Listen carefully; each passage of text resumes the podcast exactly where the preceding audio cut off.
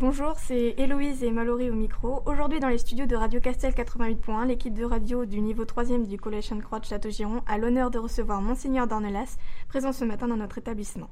Ce, ce passage dans notre studio va nous permettre de lui poser quelques questions. Tout d'abord, avez-vous déjà eu l'occasion de vous faire interviewer par des jeunes comme nous? Non, c'est la première fois. Et je trouve ça formidable.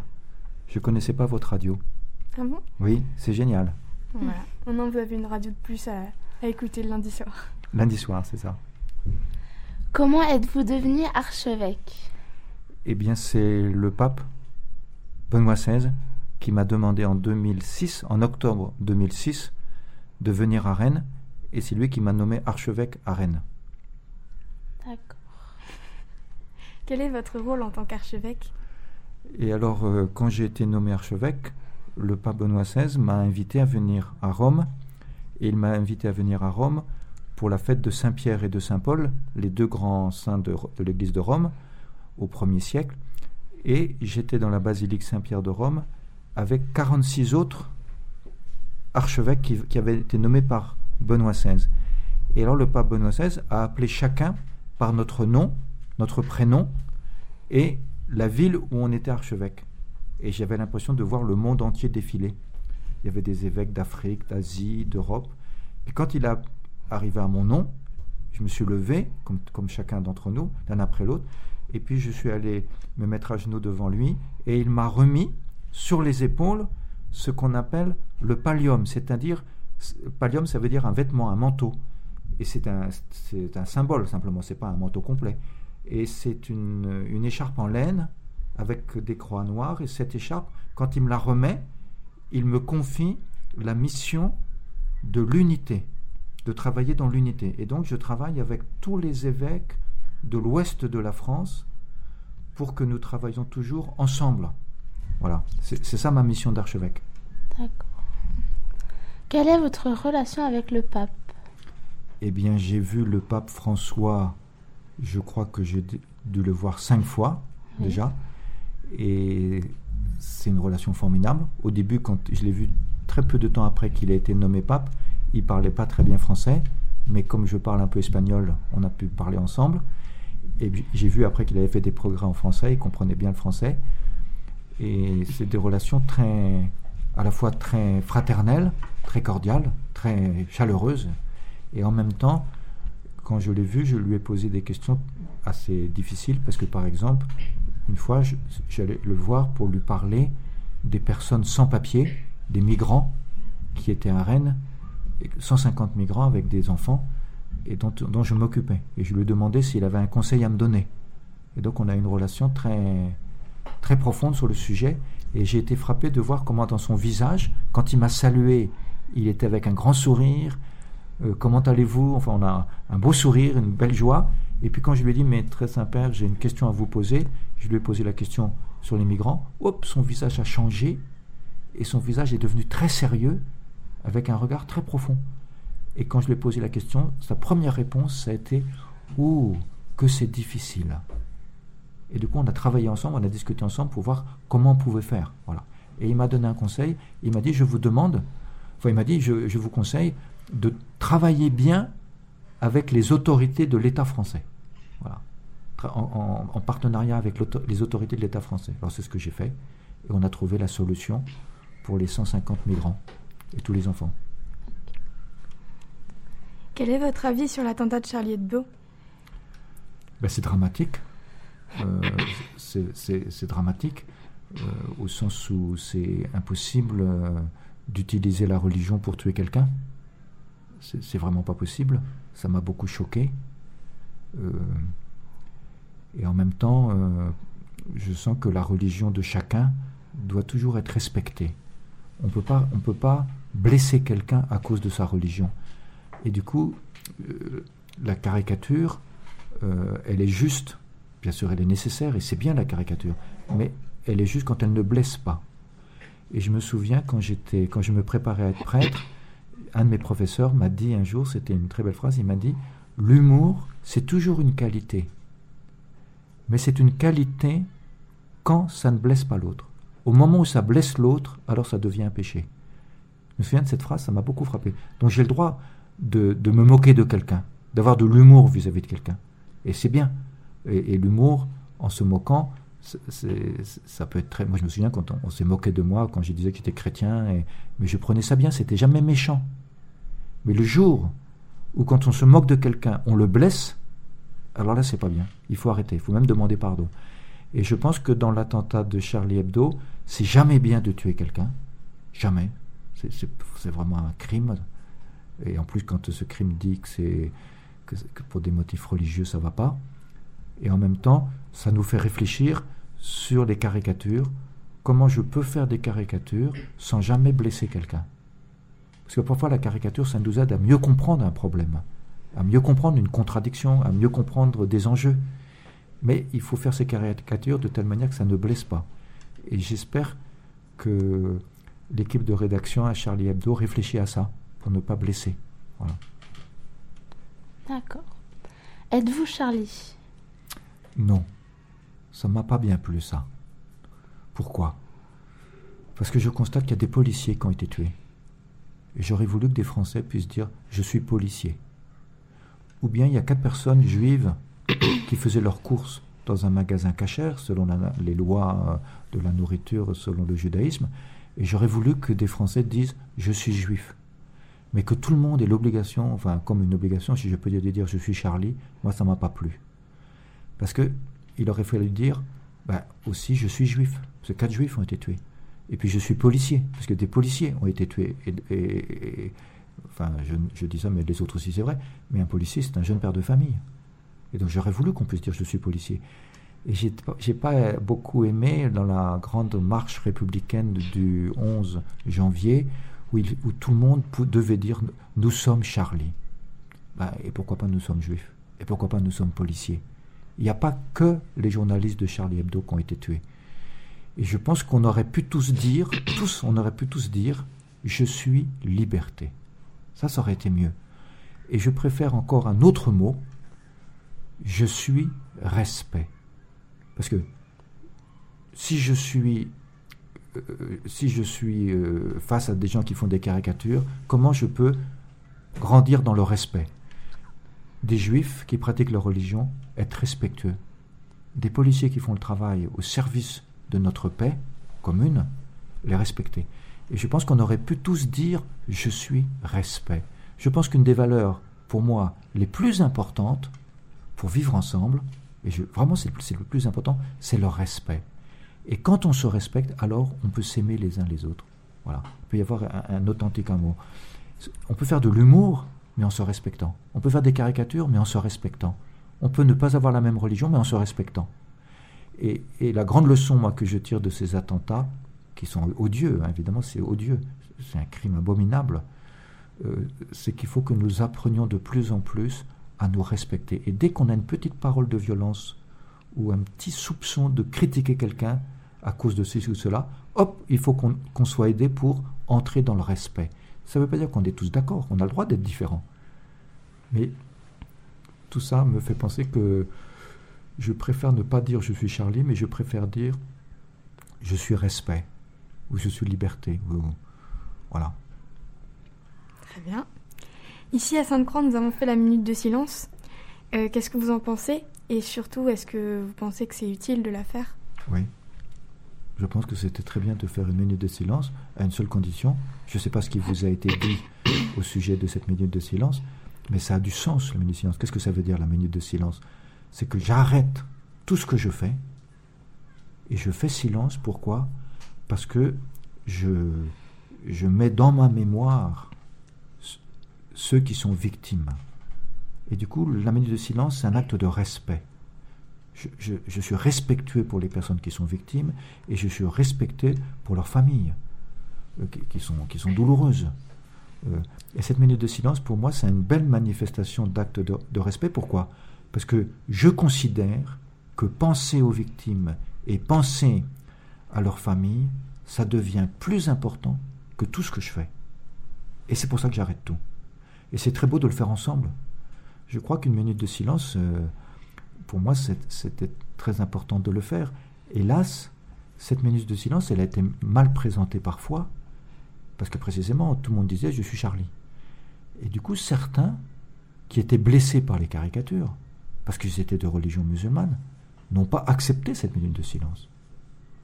Parce que ben, si c'est une minute de silence pour respecter ceux qui me blessent dans leurs caricatures, ben, je ne suis pas d'accord. Et je comprends bien. Mais si on explique bien la minute de silence, c'est respecter tous ceux qui ont été tués et toutes leurs familles, et pas simplement les journalistes de Charlie Hebdo. Il y a les quatre juifs, il y a les policiers. À ce moment-là, ça prend un autre sens, quoi. C'est-à-dire cette minute de silence pour apprendre le respect mutuel. Et ça, je crois que c'est très important. D'accord. Que pensez-vous du nouveau pape? Eh ben, Je pense beaucoup de bien du nouveau pape. Il est formidable. Je l'ai rencontré quatre, cinq fois. Euh, et puis je, lis ce qu'il écrit, euh, j'écoute ce qu'il dit, et je trouve que le pape François vient en nous rendant de plus en plus attentifs les uns et les autres. Il nous rend attentifs à l'autre. Il nous rend attentifs à ceux qui sont dans ce qu'il appelle aux périphéries existentielles, c'est-à-dire ceux qui se posent des grandes questions à cause de leur souffrance, de leur douleur, à cause de leur précarité, parce qu'ils n'ont pas d'argent pour vivre, ou ils sont sans papier, les migrants par exemple. Et il, nous pousse dans notre foi chrétienne à vivre l'Évangile en toute vérité, c'est-à-dire euh, à aller aimer les autres comme Dieu les aime. Et ça, c'est magnifique, quoi. C'est magnifique. Bien sûr, c'est pas facile. Parfois, le pape François dit des choses, euh, et je me dis, oh là là, euh, comment je vais faire Parce que c'est difficile. Mais je trouve ça intéressant parce que il nous provoque, quoi. Il nous pousse à vivre vraiment l'évangile euh, avec beaucoup de joie. Moi, je suis frappé de la joie du pape François. Il est toujours plein de joie. Et à chaque fois, je l'ai vu, il est plein de joie. Puis quand j'aborde un sujet, comme j'ai dit tout à l'heure, là là, il devient sérieux, il réfléchit. Enfin, bon. Et je pense que c'est bien cette joie. Euh, nous, nous, sommes tous faits pour la joie, la vraie joie. C'est formidable. Il nous invite à la joie. D'ailleurs, son grand texte, ça s'appelle La joie de l'Évangile. Donc il, nous appelle à la joie. Et en même temps, il nous dit, vous trouverez vraiment la joie, non pas en regardant votre nombril, mais en étant attentif aux autres, en allant vers les autres. Et ça, je trouve ça formidable. Et il dit ça à tout le monde. Il dit ça aussi bien aux cardinaux. Les cardinaux, allez, est-ce que vous allez vers les autres Donc moi, est-ce que, est que, vous allez vers les autres Ou est-ce que tu restes dans ton évêché? Et il dit ça à tout le monde. Aussi bien aux chrétiens qu'aux autres, au monde entier. Et je pense que sa parole est, très forte, quoi. Très, et en même temps, il a eu, par exemple, des paroles très fortes quand il y a la, actuellement, vous savez, il y a la guerre à, l'est de l'Ukraine, là. Et j'ai été très frappé quand il a eu cette parole euh, arrêtez, parce que vous êtes des chrétiens, arrêtez de vous battre entre vous. Vous êtes des chrétiens. Et du coup, il, parle à tout le monde en disant il ne cherche pas à se faire valoir, il dit à tout le monde, arrêtez d'être violents les uns avec les autres, aimez-vous les uns les autres. Quoi. Et il dit ça sans condamner personne, sans juger personne, et il dit ça aussi avec un, beau sourire. quoi. Euh, moi, je l'ai vu à Rome une fois, j'étais tout proche de lui, euh, et, j'étais avec une, fille euh, qui devait être en peut-être cinquième, quatrième, et qui était paralysée, et qui marchait très difficilement, marchait très lentement. Et en même temps, il y avait une maman qui était assez loin qui m'avait donné son bébé. Donc j'avais le bébé dans les bras et j'étais, j'avais la fille de quatrième. Et je me suis avancé tout proche du pape. J'ai réussi à avancer tout proche du pape. Et quand le pape m'a vu, oh là là, il avait un sourire jusque-là. Il, m'a fait signe comme ça de venir vers lui avec ses mains. Je suis venu vers lui.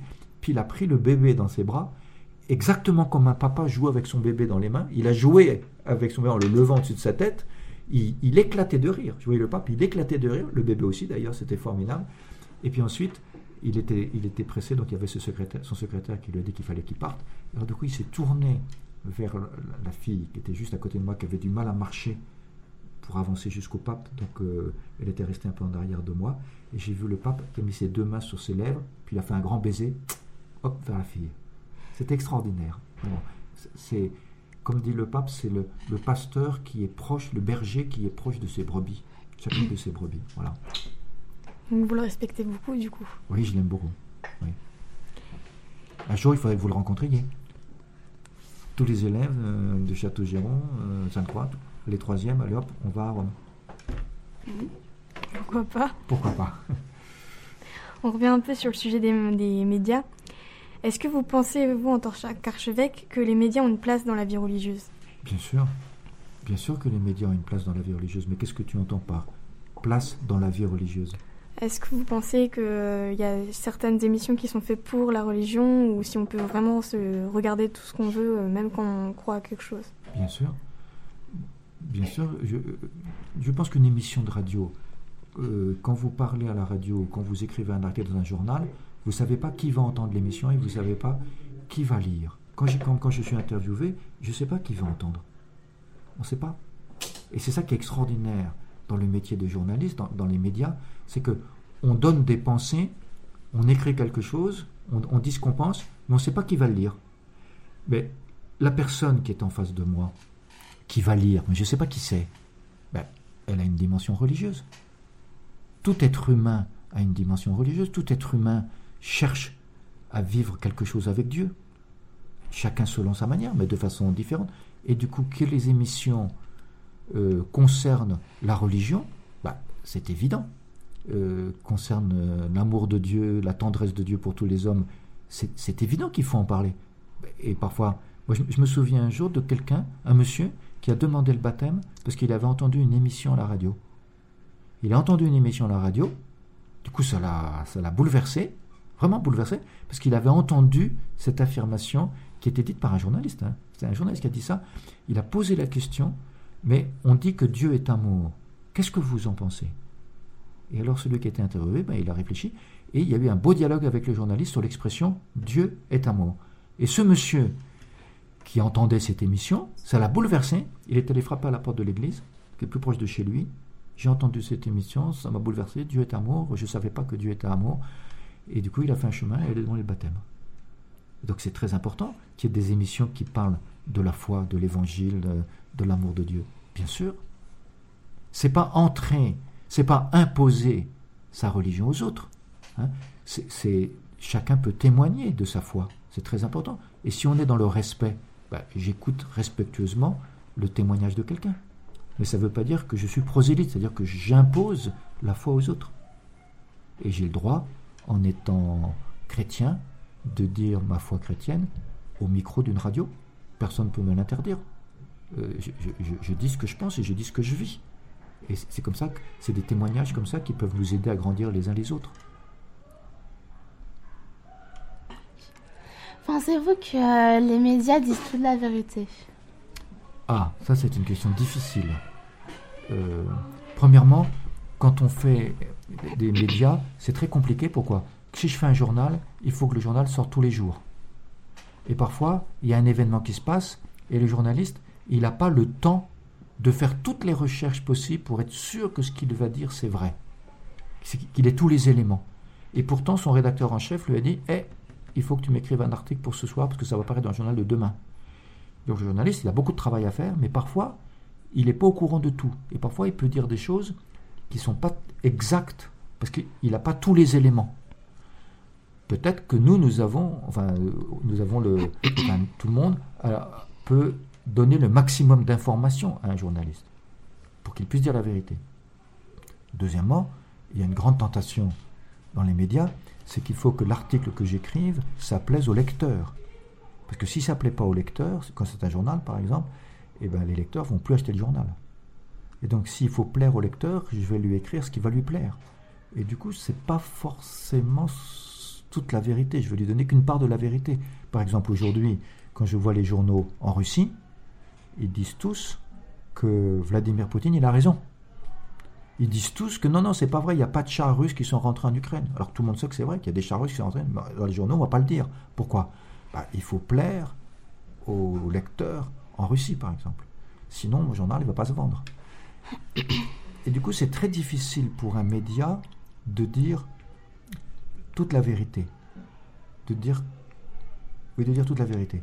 Et je pense que c'est un très beau métier d'être journaliste, de dire au micro d'une radio ou à la télévision, d'essayer de faire un très gros travail pour éclairer les auditeurs ou les lecteurs de telle manière que les auditeurs et les lecteurs soient vraiment informés de ce qui est dit. Mais je ne suis pas toujours convaincu que tous les articles ou toutes les émissions disent toute la vérité. C'est pour ça qu'on a un devoir d'information. Comme je dis toujours, les journalistes nous mettent sur le chemin pour que nous puissions aller directement à la source des informations. Il ne faut jamais se contenter d'un article de journal. Parfois, je lis des articles de journaux euh, sur le pape. Moi, je dis toujours aux gens qui lisent le journal, eh, vous pouvez aller sur le site de Vatican, aller directement à la source. Là, vous aurez l'information en direct, sans passer par, forcément par l'article. Mais le journaliste, c'est intéressant, il nous met sur la piste, tiens, il nous dit quelque chose d'intéressant, et du coup, je veux aller voir moi-même. Parce qu'aujourd'hui, avec Internet, on peut aller directement à la source des informations. Et du coup, le journaliste, c'est comme un passeur. Un passeur entre moi et puis l'événement qui se passe. Je vais directement aux informations. Et c'est un beau métier d'être journaliste. Parfois, quand on est journaliste, on peut aider les gens à se respecter les uns les autres. On peut faire valoir dans un même article de journal ou dans une même émission de radio plusieurs opinions. Et du coup, on apprend aux lecteurs ou aux auditeurs à se respecter. Ça, c'est très important. Eh bien voilà, l'interview est terminée. Merci à vous, euh, monseigneur, d'être venu et d'avoir répondu à toutes nos questions. Merci beaucoup de m'avoir invité à votre radio. Bon De travail, rien. continuez bien. Merci. On en a plus pour longtemps maintenant, plus qu'un trimestre et après c'est fini la radio. Pourquoi? Parce qu'après on va au lycée et on ne peut Ah. plus continuer à faire la radio ici. Eh bien, il faudra inventer une radio dans, dans le lycée où vous, êtes- où vous irez. C'est une bonne idée. Vous demandez, vous demandez à votre directeur de votre lycée de venir ici s'informer comment on fait. Il peut faire la même chose dans le lycée. Ouais. C'est une très bonne idée. Et J'y imagine- même pas pensé. Et imaginez que votre radio, dans le lycée, il y a des émissions partagées avec les- la radio d'ici. C'est vrai que c'est une bonne idée. Bon, très bien. Merci beaucoup. De rien. De rien.